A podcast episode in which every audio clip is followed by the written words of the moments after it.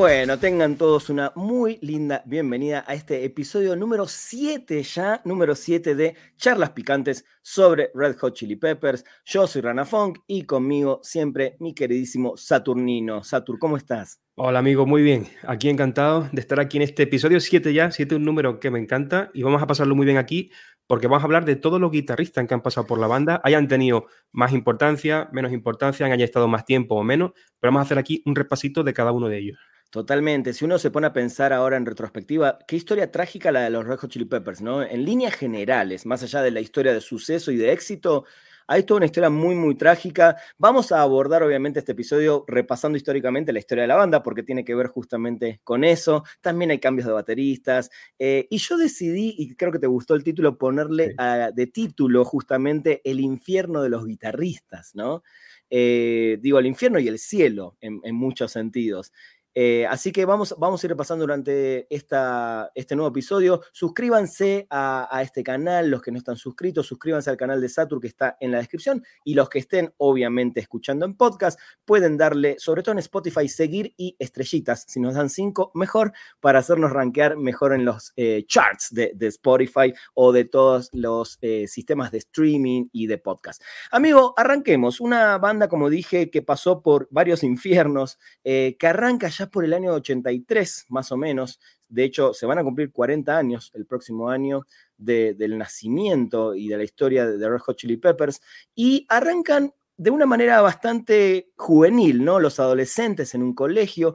Haile Slovak, el miembro fundador de la banda, amigo de Anthony Kiedis, amigo de Flea, amigo de Jack Irons, inician esos primeros pasos y ese primer famoso concierto donde solo tocan una canción, ¿no? Y donde básicamente Anthony Kiedis improvisa en vivo un rap, eh, y ahí fue como el descubrimiento y dijeron, esto es lo nuestro. O sea que Haile Slovak es el miembro fundador y primer guitarrista de la banda. Es un caso muy curioso el de Hiller porque a pesar de que es el primer miembro de la banda, miembro fundador, no es el primer guitarrista en participar en un disco, porque el primer disco lo comentaremos a continuación cuando pasemos ya al siguiente, Jack Sherman. Pero hablando de Hiller, es un caso curioso. De hecho, no se me ocurre otra banda donde su primer guitarrista no grabase el primer disco. Normalmente el primer guitarrista graba el primer disco, pero esta banda no puede ser normal y tiene ahí ese.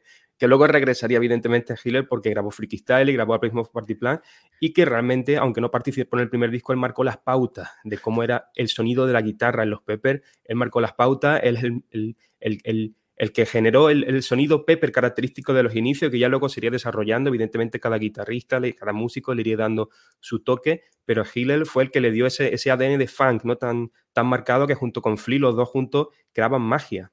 Totalmente. Y recuerden, ¿no? Y que todos recuerden que fue el guitarrista que le dijo a Flea un día, vas a tocar el bajo y yo te voy a enseñar, ¿no? O sea, un músico de jazz que nunca había agarrado un bajo en su vida, solo la trompeta y su pasión por la música, y a partir de ahí gracias a Harold Slovak tenemos toda esta historia. Eh, cuando él también en esa época integra otra banda con Jack Irons y Alan Johans, otro artista fundamental en la historia de los principios de la banda. Deciden, eh, hacen esta banda What is This y se le acerca EMI o EMI, una compañía importante en esa época, firman un contrato y ahí es donde Harold Slovak dice, bueno, ok, le voy a apostar más a esto que creo que tiene más futuro, ¿no? Bueno, obviamente el tiempo no le dio la razón, pero bueno, se va y contratan a Jack Sherman, que siento que es un guitarrista de esos guitarristas muy prolijos, muy prolijos, y lo digo eh, haciendo hincapié porque justamente los Peppers, quizás después con Navarro, y ahora lo hablaremos, no, no eran, o por lo menos musicalmente, no necesitaban un guitarrista prolijo, sino alguien más eh, desfasado, ¿no? Alguien, alguien con, otra furia, con, otra identidad que era la que le habías puesto y habías dicho muy bien, Haile Slovak a la banda, pero entra este guitarrista que cumple, toca muy bien y hace que tengamos este primer disco llamado The Red Hot Chili Peppers en 1984. Eh, Jack Sherman es un guitarrista muy correcto. Eh, su, participación en el disco me parece idónea. a mí me gusta mucho cómo suena la guitarra en el primer disco y estuvo durante una gira, estuvo durante la gira de presentación del primer disco. Creo que cumplió su papel correctamente, pero de alguna manera tengo la sensación de que nunca. Bueno, la sensación, aparte, y aparte tenemos también pruebas de que nunca llegó a estar integrado en la banda. La propia en la, autobiografía de, Anthony se, cuentan detalles sobre, sobre, sobre Sherman, como que realmente no se sentían conectados con él, con, esa química, la química que es un elemento muy importante en esta banda y que con, ahora con, con otro guitarrista que vendrá más adelante hablaremos mucho de, la química. Totalmente. Y además es la química, por un lado, musical, que es fundamental justamente en una banda, y la química de, amistad, diría, ¿no? Porque es una banda que se basa mucho también en la amistad. No son eh, músicos sesionistas que se juntaron o lo juntó un productor, sino que se basó en una amistad. Y creo que eso también le jugó en contra a Jack, que eh, falleció eh, hace un par de años, que en paz descanse. Y era una persona que con, la llegada de las redes sociales, compartió mucho con los fans de Red Hot Chili Peppers, lo cual se agradece muchísimo, ¿no? Siempre, recordaré, perdón Rana, siempre recordaré que nos enteramos de su fallecimiento en directo, ¿de acuerdo? Que estábamos en un streaming y nos llegó la noticia ahí, no, no, no, lo podíamos creer, buscamos información y efectivamente acaba de, de fallecer Jack Sherman. Tal cual. Eh, Digo, este es el programa de los guitarristas, pero hay que decir también que Jack Irons había, se había ido con Hyler y el que entra es Cliff Martínez, o sea, que son los músicos que ayudaron a Anthony y a Flea a, sacar este primer disco que no nos vamos a meter porque ya nos va a llegar el momento de analizar de Red Hot Chili Peppers eh, y no me quiero desenfocar. Eh, como dijiste bien, hace toda esa gira, toca en vivo, graba eh, el primer video de la banda, True Mendon, y en un momento cuando justamente Haile Slovak se da cuenta que con su otra banda no pasaba nada, extraña a sus mejores amigos y toca la puerta y le dice a Flea Anthony Kiedis, quiero volver, quiero estar en el Hot Chili Peppers, automáticamente el pobre Jack eh, queda afuera y vuelve, vuelve, y ahora sí para grabar su primer disco con la banda y el segundo, Freaky Styley, Haile Slovak a la banda. Sí, una actitud muy paralela también a lo que acabaría pasando muchos años después. Muchas veces. Quiere volver, toc toc, quiero volver, te tienes que ir, ¿no? Con Jack Sherman se fue, entró Hiller y ahora sí grabó Freaky Style, grabó el Uplift of Party Plan, disco donde la, participación de Hiller es espectacular, a mí me encanta su guitarra, crea, crea unas melodías muy, muy originales como Behind the Sun, por ejemplo, la guitarra de Behind the Sun siempre me ha gustado muchísimo otras como Backwood, ¿no? que también es buenísima. En fin, un guitarrista que, que aportó mucho a la banda en esa época y que marcó como el camino a seguir. Totalmente. Hay que decir que en Freaky Style la mitad de las canciones ya estaban compuestas por, por Jack Sherman. Entonces Hyler viene, pero le, pone, le impone más su sonido funk con la ayuda de George Clinton, el productor, ¿no? el, famoso líder de Parliament Funkadelic. Creo que es fundamental eh, ese, esa juntada, ¿no? que cambien de productor, que venga alguien del mundo real del funk como George Clinton. Y bueno, para Style es un trabajo fenomenal, eh, Y creo que el disco fundamental que además también vuelve Jack Irons a la banda, el único grabado con la formación original. Para mí es uno de mis favoritos siempre, ya lo analizaremos también en su momento, pero creo que ahí, ahí se desarrolla completamente el sonido de Hal Slovak en guitarra y creo que ese disco es el precedente para que esa banda tenga la fuerza que no había tenido discográficamente, porque los primeros discos no terminan de captar bien su esencia en vivo, eh, y creo que la energía que tiene Aplifmofo, las canciones, como decías, y ese primer Behind the Sun se puede hablar como que es la primera canción hasta melódica en la historia de la banda, ¿no? Más pop, digamos. Sí, totalmente, totalmente. Es que esa melodía a mí tan, tan, tan, tan, tan, tan, tan, yo creo que le dio un toquecito ahí muy pop y que, y que hizo que la banda pues fuese de alguna manera ampliando ¿no? su, su, su, horizonte y que explotarían luego mucho más adelante en otros discos que con el, con el siguiente guitarrista, porque ya recordemos que en el 88 eh, tristemente fallece Hillel y, y es sustituido por Espérate, porque lo apunté por aquí, porque antes de llegar John, vamos a mencionar también, aunque su participación fuese muy pequeñita, sí. está de Wayne McKnight, ¿no? Blackbird. Sí, Blackbird. Blackbird. ¿Cuánto tiempo estuvo? Meses, ponele, estuvo meses, ¿no? Que es un, otro de los miembros ex Parliament Funkadelic. De entrada, cuando ahí te das cuenta un poco, no encajaba mucho con la edad, no encajaba mucho quizás con, con, con el con lo nuevo que querían proponer los Chili Peppers, pero siento que debe ser esos momentos de, bueno, hay que tener un guitarrista que seguir ensayando, hay que, hay que cumplir contratos discográficos, eh, y él entra y también como con la muerte por sobredosis de, de la triste, el triste fallecimiento de, su mejor amigo, de Anthony de Flea, eh, Jack Irons también entra en una depresión y se va, ¿no? Entonces, es el primer o el segundo momento antes de, empezar su discografía, el segundo momento donde la banda queda diezmada, queda la mitad de la banda eh, y las dudas, las drogas, qué va a pasar, si Anthony Case también estaba rozando y jugando mucho con el tema de las drogas. Eh, pero bueno, entra eh, Blackburn McKnight y entra D.H. Peligro, que era el baterista de eh, Dick Kennedy. Por eso digo que es una historia de bateristas y de guitarristas hasta cierto punto, donde, bueno, la banda empieza un poco a, tratar de seguir su carrera, lo despiden cuando conocen al queridísimo, al niño prodigio, al guitarrista prodigio John Frusciante, viéndolo en un show en vivo y DH Peligro era amigo de Frusciante, entonces lo presenta en la banda, ¿no?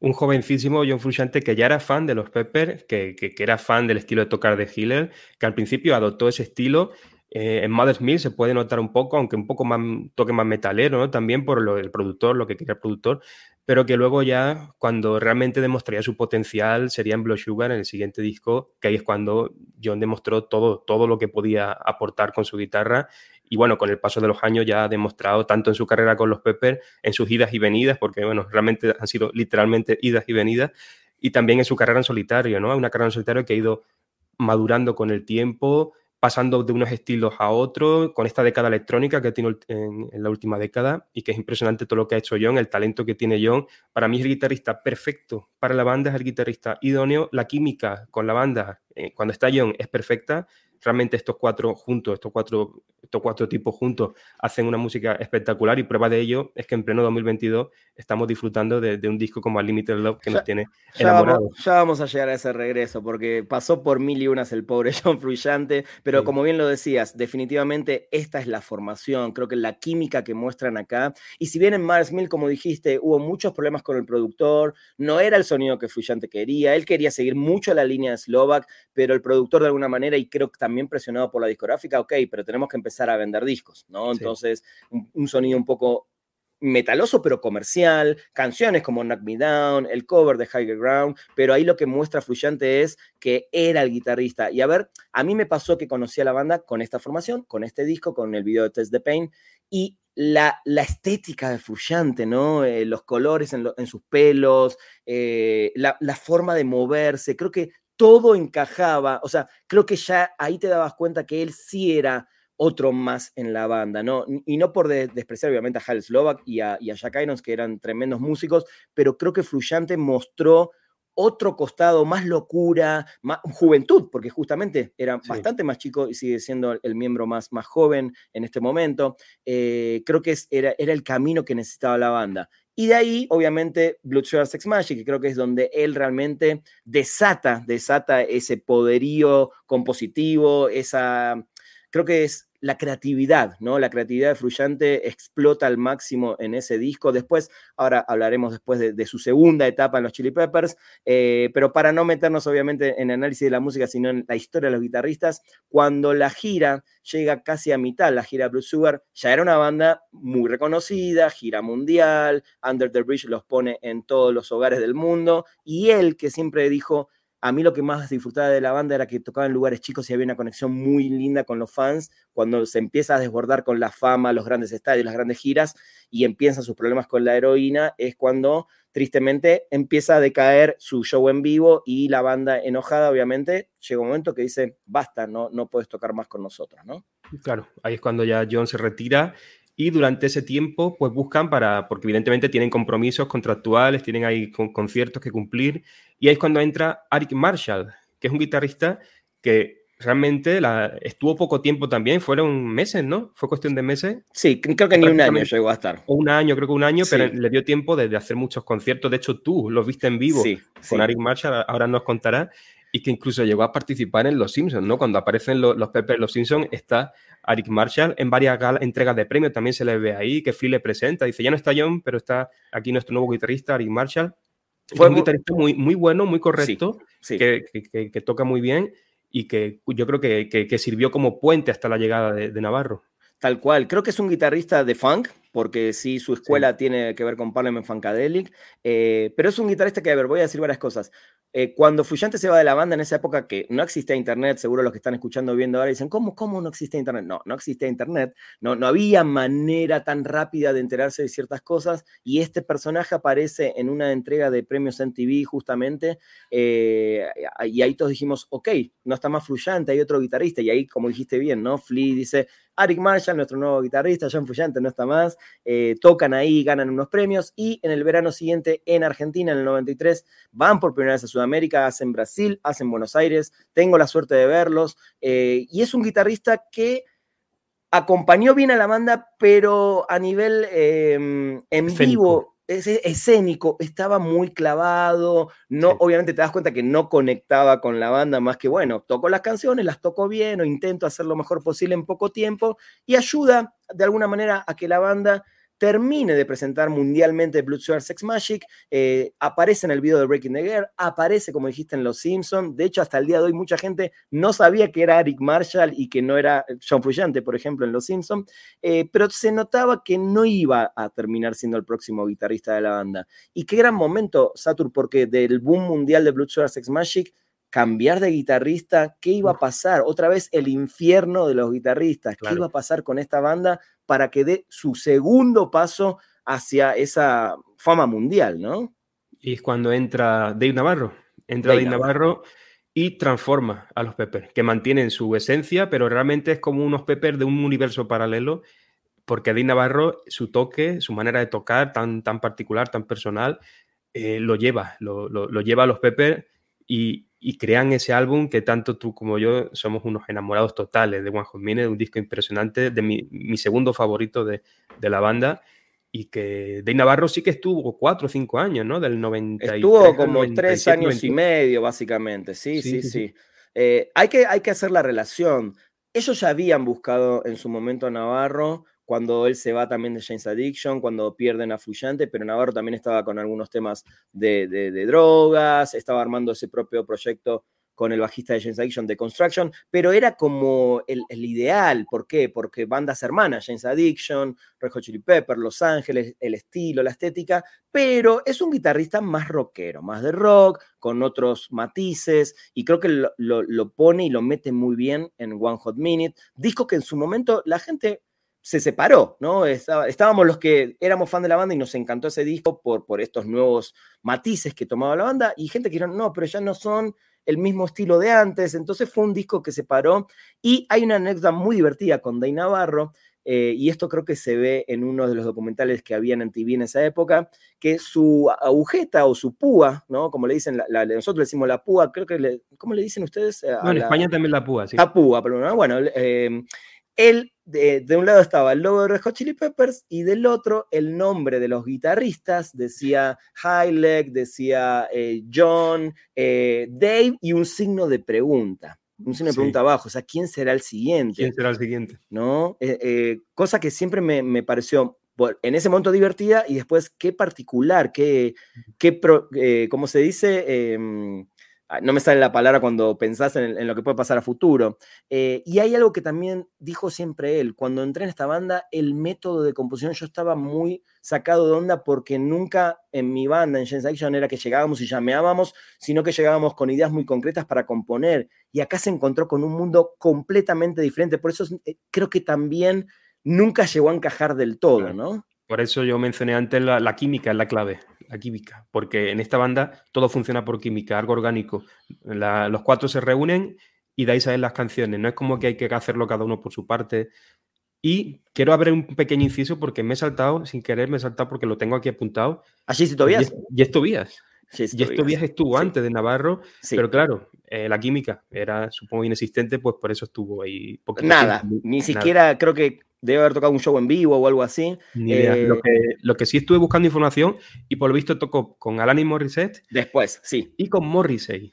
Mira, eso no lo sabía. Mira qué curioso, con Morissette y con Morrissey. Llega, llega a estar en la época de, los 60, 70 y está con Jim Morrison ahí en The Doors, ¿no? Morissette, Morrissey, Morrison, parece que tiene como fijación por, por los apellidos, así con Mor. Mira, y Jesse Tobias que formó parte de la banda de Alanis Morissette junto a Taylor Hawkins, ¿no? El recordado y, y, que en paz descanse. Pero bueno, Navarro declaró eso y otra de las cosas que siempre me llamó la atención es que él dijo, a mí nunca me gustó la música de los Chili Peppers, lo respetaba, pero no era la música que él eh, Es más, yo voy a decir, creo que la única canción que me gustaba era Suck My Kiss, que tiene un poco más que ver con este lado más metalero, rockero que él tocaba. Eh, pero bueno, graban un discazo, hacen una gira muy accidentada porque tocan poco, en el medio chat se accidenta, después tiene un problema Anthony Kiedis, empieza otra vez eh, el tema de las drogas en Anthony Kiedis y en Day Navarro, hay peleas internas y finalmente cuando en algún momento Fuyante, que casi se nos va también, hay que decirlo, en toda esta época Fuyante la pasó muy, muy mal, eh, no se murió, creo que porque Dios así lo quiso, o alguien en el, en el, en el éter y en el universo no quiso que se nos vaya Fuyante, quiere volver y obviamente, evidentemente cuando Flea sabe eso, acompañándolo, dicen, bueno, tiene que volver Frusciante a la banda. Sí, y es cuando vuelve y por todo lo alto resucita como una vez Fénix y graban Californication, mi disco favorito. Y ahí empieza una etapa muy prolífica en la que graban Californication, tres años después graban By the Way, By the Way y cuatro años después, tres, cuatro, Studio Arcadium, formando esa trilogía ¿no? de la segunda época de, John en la banda. Y aparte John también durante esos años publica muchísimos discos en solitario, muchos de ellos también participando Josh, que sería luego el, que llegaría, y entrando en una etapa impresionante para John definitivamente la, etapa en su vida más prolífica, ¿no? Eh, ya haremos un especial de John Fuyante seguramente, em, pero debo decir algo, cuando él vuelve, Californication se convierte, y hasta el día de hoy, en el disco más vendido de la banda, con un montón de hits, ya le cambia otra vez el estilo, ¿no? Porque la banda por completo se olvida de One Hot Meat, está el caso que Fuyante no quiere tocar nada de ese disco, empieza una etapa nueva, un poquito se, se puede decir, amigo, más melódica, más rockera, no, es que pierda el funk, pero se va un poco de la banda todo eso de los 90, quedan algunos resabios ahí que se pueden escuchar, por ejemplo, en Rain on Time o en Purple Stain, eh, pero empieza una nueva eh, eh, etapa y creo que es importante nombrar que después también en By the Way, Fluyente se hace un guitarrista que casi acapara la composición de la banda, ¿no? Ya se escuchan muchas más guitarras, muchas más experimentaciones desde el lado de Fluyante, elementos que él trajo, por los que venía obviamente trabajando de manera solista y los quiso incorporar, y eso hace que Flea en un momento también se quiera casi salir de la banda por este poderío eh, compositivo y de dominio que tuvo Fluyante, sobre todo en la época de By the Way. Sobre todo en By the Way, sí. De hecho, prueba de ello es los coros que hay en ese disco. Todas las canciones cuentan con muchas voces de, de John. Es el disco con más coros de John y a mí me encanta. A mí me encanta que ese disco sea así, pero también me gusta que luego en el siguiente pues tomasen otra, otra dinámica, aunque también tuvo mucha presencia John con, con esa guitarra que es una prácticamente la gran protagonista ¿no? de Stadium Arcadium, la variedad de, de, de, guitarras que hay. Sí, creo que en Stadium Arcadium, creo que Fuyante, no, no sé si la palabra es recuperar, pero creo que se va un poquito más atrás musicalmente, que a mí me, me encanta eso. Eh, pero bueno, eh, no vamos a hablar de Stadium ahora, es un disco doble, pero es el disco donde Fluyante también necesita en vivo, eh, y ahí aparece Josh Klinghoffer, necesita como esa segunda guitarra, esa persona que le mete tecladitos y cosas que de todas las capas que había metido Fluyante era imposible también reproducir ciertas cosas en vivo, y es el momento de vuelta donde él empieza a sentirse incómodo otra vez con la fama, con las giras largas, con la gran presencia mediática, empieza a tener temas muy personales y se aleja nuevamente, ahora por segunda vez, de la banda. Y queda ahí el queridísimo Josh Klinghoffer, que es el guitarrista del que vamos a hablar ahora. Claro, que eso en su momento yo lo vi como que era su sucesor natural, era como su pupilo. Yo siempre veía a Josh participar con él en su disco en solitario. Y bueno, él ha estado, es como un alumno de John que ha ido aprendiendo con él y ahora pues me parece que era el, sucesor. Sin embargo, luego cuando graban I'm With You, ahí comprobamos que realmente Josh estaba, pero de un modo como testimonial, ¿no? Realmente no, no aportaba mucho.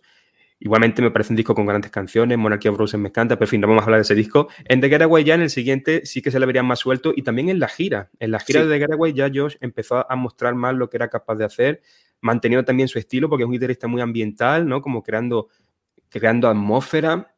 Es un guitarrista menos de riff, menos de, de solos espectaculares, como más experimental y que le dio a la banda, pues mira, una década en la que fue diferente. Puede gustar más a unas personas, puede gustar menos, pero lo que aportó Josh durante esa década creo que hay que valorarlo y aparte hizo que la banda siguiese viva durante esa década. Sí, para mí todo lo que dijiste es fundamental. Creo que le, siguió dando vida, le siguió dando respiro, le trajo cosas nuevas, la, separó un poco de, esa saturación que yo creo que ya había con Rick Rubin en, la producción, ya todo estaba sonando bastante igual, inclusive algunas pequeñas cosas de I'm With You seguían siendo resonancia eh, con la producción de Rick Rubin. Creo que le hizo bien este cambio y cuando estaban por grabar su tercer disco, que el que todos decimos iba a ser el disco conservatorio de Josh, como guitarrista de la banda. ¡Pum! Un diciembre del 2019, si no me equivoco, porque ya estoy perdido con la pandemia, este mensaje en Instagram de Red Hot Chili Peppers diciendo que vuelve John Fuyante a la banda. El infierno de los guitarristas. La tercera etapa, la tercera, etapa de John que acaba de arrancar y que estamos disfrutando muchísimo con Unlimited Love. Ojalá sea el primero de una serie de discos que nos den hasta que ya supongo que la banda pues termine cuando tenga que terminar, pero yo creo que a esta tercera etapa le, queda, le quedan cosas muy interesantes por, por mostrar a, esta banda. Si en algo coincidimos, amigo, para, para ir cerrando, es que sí más allá de que nos duela eh, lo de Josh por, por el tipo de ser humano que es, por el músico y por todo lo que le trajo, era necesario que vuelva Fluyante, creo. Creo que era necesario, creo que es el, el guitarrista, como dijiste, bien lo dijiste, es la formación perfecta, se podría decir, si existe la perfección. Eh, Chad Smith en batería, el Fluyante con Anthony y con Flea, y se nota mucho en Unlimited Love que volvió ese, esa sala de ensayo con ellos cuatro eh, llameando y componiendo, se nota mucho eso, creo que Fluyante es el guitarrista definitivo, histórico y el con el que algún día tiene que terminar la historia de Red Hot. Sí, tiene que terminar con John en la formación y aparte Limited Love marca un camino que ojalá mantengan, que es el camino del equilibrio. Limited Love es un disco variadísimo donde los cuatro tienen sus momentos, de, sus momentos espectaculares no hay ninguno que sobresalga y eso me encanta porque esta banda, cuando los cuatro funcionan al mismo tiempo, es cuando yo más la disfruto. Totalmente. Amigo, eh, quiero invitar a la gente que quizás no escuchó episodios anteriores, el track por track, justamente donde hablamos de este regreso de Fluyante y de Unlimited Love, y pueden escuchar los episodios anteriores. Van a venir próximos episodios donde ya vamos a analizar disco por disco de la historia de la banda y un montón de cosas más. Amigo, una última palabra para John Frusciante, porque sí coincidimos que es el, guitarrista. Que, si te dicen John Frusciante, ¿qué es lo primero que pensás? Talento. Talento. Me encanta. Porque es capaz de, con, muy poco hacer mucho y, y, también poder, porque él realmente es capaz de hacer mucho, pero me gusta su minimalismo. Cuando sabe hacer algo, algo minimalista, sabe, sabe dónde colocar el silencio, que es muy importante también. No es un guitarrista virtuoso de esto de hacer como cosas muy locas que sorprendan y que te dejen con la boca abierta, sino que tiene un talento, una sensibilidad, una creatividad que es espectacular y que es irrepetible y que yo me alegro mucho que él esté en la banda y ojalá ya se mantenga ahí hasta que la banda tenga que terminar. ojalá sea dentro de muchos años. Totalmente. Satur, eh, gracias amigo por esta nueva edición, este nuevo episodio. Lo siguen a Saturnino en sus redes sociales como Saturnino Cretino y en YouTube como Saturnino Comenta Discos. Ahí hacemos lives también y ahí hay un montón de contenido de Satur sobre otras bandas también. Así que, amigo, eh, la pasé increíble otra vez. Otro gran episodio. Espero que la gente lo haya disfrutado. Suscríbanse a este canal y si están escuchando podcast también, semana a semana traemos más charlas picantes sobre Red Hot Chili Peppers. Nos vemos en el, en el siguiente episodio. Muchas gracias por, por vernos y por escucharnos sobre todo. Gracias a todos. Adiós. Chao.